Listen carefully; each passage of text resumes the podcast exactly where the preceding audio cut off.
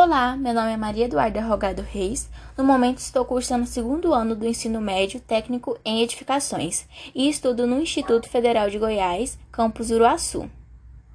Oiê, meu nome é Isabela Maria Andrade. Também faço o segundo ano do ensino médio técnico em edificações e estudo no Instituto Federal de Goiás, campus Uruaçu. Pois bem, hoje nós viemos retratar por meio desse podcast um assunto de geografia, cuja matéria escolar é ministrada pela professora Renata Cândida da Cruz. Antes de começar, queremos destacar quais são os objetivos a serem alcançados até então. Bom, ao decorrer desse podcast, vamos tentar passar por completo o tema sobre o sistema capitalista de produção, além de que vamos agrupar ideias que advêm de falas terceirizadas, logo procedendo com as técnicas de autoria de acordo com as normas da ABNT. Antes de tudo, precisamos entender em si o que é o capitalismo. Capitalismo é um sistema econômico que agrega várias vertentes. Elas são obter lucro acima de tudo e acumular capital, que é simbolizado pelos bens e dinheiro, tudo por intermédio da propriedade privada dos meios de produção.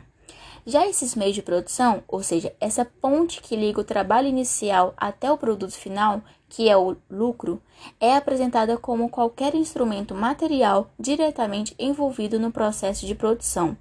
Exemplo disso são as instalações industriais ou as máquinas. A continuidade desse sistema capitalista gerou uma divisão de classes em meio à sociedade. Uma delas são chamados os capitalistas ou burgueses. Estes são os proprietários dos meios de produção. São eles que fornecem o um emprego e salário aos trabalhadores.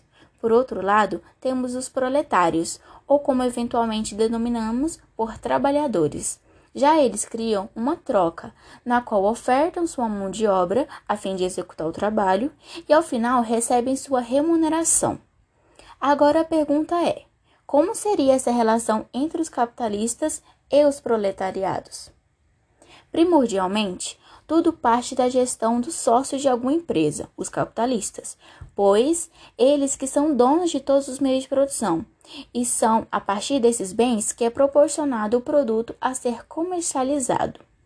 Já o trabalhador exerce sua função na indústria e no final recebe a sua remuneração, como uma forma de retribuir todo o seu gasto de mão de obra para com os serviços da empresa. Depois que o consumidor vem e compra o produto final, o dinheiro que o caixa recebe é repartido com alguns fins, como o salário de cada empregado. Outra porcentagem vai para quitar os impostos, taxas e custos de funcionamento. Já o restante que sobra é o lucro da empresa, e ele pode ir diretamente para os bolsos dos capitalistas ou podem ser utilizados como meio de investimentos futuros da indústria, a fim de estender os horizontes das atividades econômicas. Agora que a Duda nos apresentou o capitalismo, vamos entender quais são suas principais características e assim compreender com mais facilidade esse sistema. Para que o capitalismo funcione, o Estado precisa garantir a propriedade privada. Assim, os capitalistas, que são os detentores de qualquer meio de produção, são livres para usar essas propriedades como desejarem, pois estas pertencem a eles. Então, temos a primeira característica do capitalismo, a propriedade privada dos meios de produção. O ponto-chave do capitalismo é a obtenção de lucros, e esses lucros são decorrentes do trabalho dos proletariados nos meios de produção, como o comércio e a agricultura.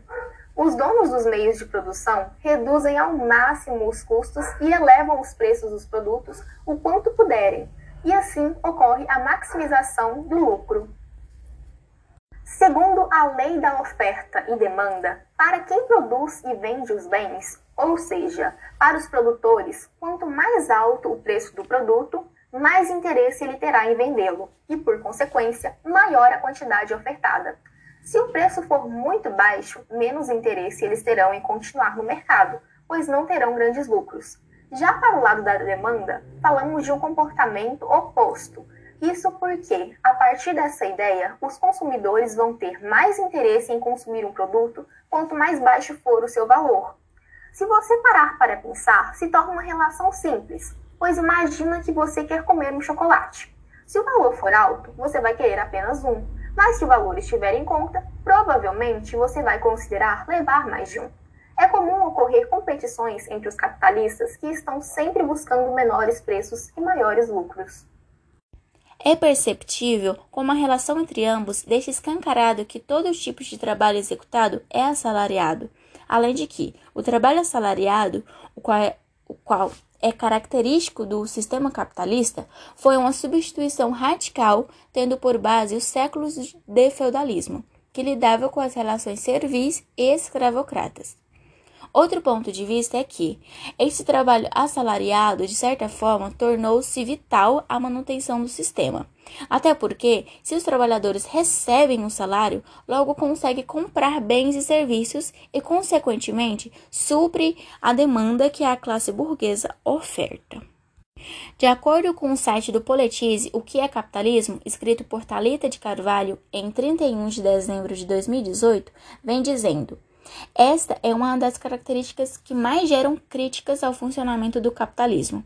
Isso porque, de um lado, existe uma pequena parcela da população que é detentora dos meios de produção, e a partir da acumulação de riquezas eleva o seu poder econômico, e de outro, um número muito grande de proletários trabalham para garantir a satisfação de suas necessidades. Por inúmeras razões, como qualificação profissional e oportunidade de educação, por exemplo, alguns trabalhadores conquistam bons salários, o que lhes permite condições confortáveis de vida e até mesmo ascensão social. Mas, por outro, uma grande parcela da população recebe salários baixos, o que pode diminuir as condições de mobilidade na escala social. É válido ressaltar que a prática do comércio em meio a esse sistema é exercida com pouquíssima interferência do Estado, logo é realizado em mercado livre. Este termo refere-se a um sistema econômico em que as trocas entre agentes, agentes econômicos ocorrem de forma voluntária e sem interferência de Estado, como é descrito no vídeo Livre Mercado, Desenvolvimento ou Desigualdade, narrado por Monalisa Seolin. Agora descobriremos as vantagens do capitalismo. Como falamos lá atrás, às vezes ocorrem competições entre os proletariados, o que reduz o preço final do produto, reduzindo o valor dos bens de consumo e aumentando o acesso da população, principalmente da classe mais baixa da sociedade. Empresas eficientes também estão relacionadas às competições existentes entre elas, quando um consumidor está à procura de um produto, ele dará preferência ao menor preço e à maior eficiência. Além disso, o capitalismo gera uma dinâmica em que empreendedores buscam evoluir constantemente, até mesmo criando necessidades para então produzir as resoluções dessas, lucrando em cima disso, inovando sempre o mercado. Esse sistema dá total liberdade ao consumidor, mostrando suas opções e então deixando-o livre para analisar suas ofertas e decidir qual se encaixa melhor no seu padrão de vida. Mas como nem tudo é um mar de rosas, também temos as desvantagens. A desigualdade social acontece ao, momento em que o capitalismo favorece apenas uma minoria. Como a finalidade geral do capitalismo está relacionado ao processo de acumulação de riquezas, o enriquecimento atinge geralmente os proprietários dos meios de produção e, simultaneamente, temos o empobrecimento das classes mais baixas da sociedade. Com o intuito de se sobressair em meio à vasta concorrência dos capitalistas, os salários, que são um tipo de custo de produção, podem ser reduzidos, provocando dessa forma uma desigualdade social exorbitante. Outro ponto é que a dinâmica do capitalismo leva em si alguns riscos. Isso quer dizer o quê? Quer dizer que pode haver momentos na história que haja um crescimento financeiro enorme, onde se produza e venda muito. Porém, esse ápice pode decair e assim as crises econômicas vêm à tona. Pode ocorrer também quando a única empresa consegue se tornar tão poderosa economicamente e depois passa a dominar todo o mercado, destruindo qualquer resquício de concorrência. Isso, isso é o que denominamos por monopólio.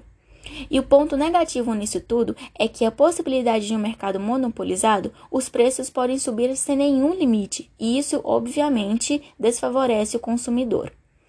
Por último, temos as externalidades negativas. Ela está interligada a efeitos colaterais que são resultado de uma decisão feita no sistema capitalista, como é o caso da poluição. Pois, após as atividades serem realizadas pela empresa, vários tipos de poluentes são eliminados, infectando o solo, a água, ou seja, a natureza em si. Isso claramente é uma desvantagem para o convívio da população. E então chegamos na questão: o capitalismo é bom ou ruim? Um debate que está na boca do povo. Mas será que esse sistema é a nossa melhor opção? Será que viveríamos em uma sociedade mais justa se adotássemos um sistema econômico diferente? Se você parar para pensar um pouquinho, essas perguntas se tornam fáceis de responder. Porque se analisarmos os outros modos de produção, percebemos que todos possuem suas vantagens e desvantagens, como apresentamos a vocês. O capitalismo nos dá uma diversidade muito grande de opções e incentiva novas ideias, mas, por outro lado, ele é sustentado pela desigualdade social e causa inúmeros prejuízos ao meio ambiente. Com isso, chegamos ao fim de uma viagem composta pelas delícias do conhecimento. Espero que tenham gostado do nosso conteúdo e tenham adquirido a informação principal do podcast. E até a nossa próxima parada do aprendizado. Beijos! Obrigada por nos ouvirem. Foi um prazer compartilhar sobre tal tema. Nos encontramos no próximo bimestre. Beijo!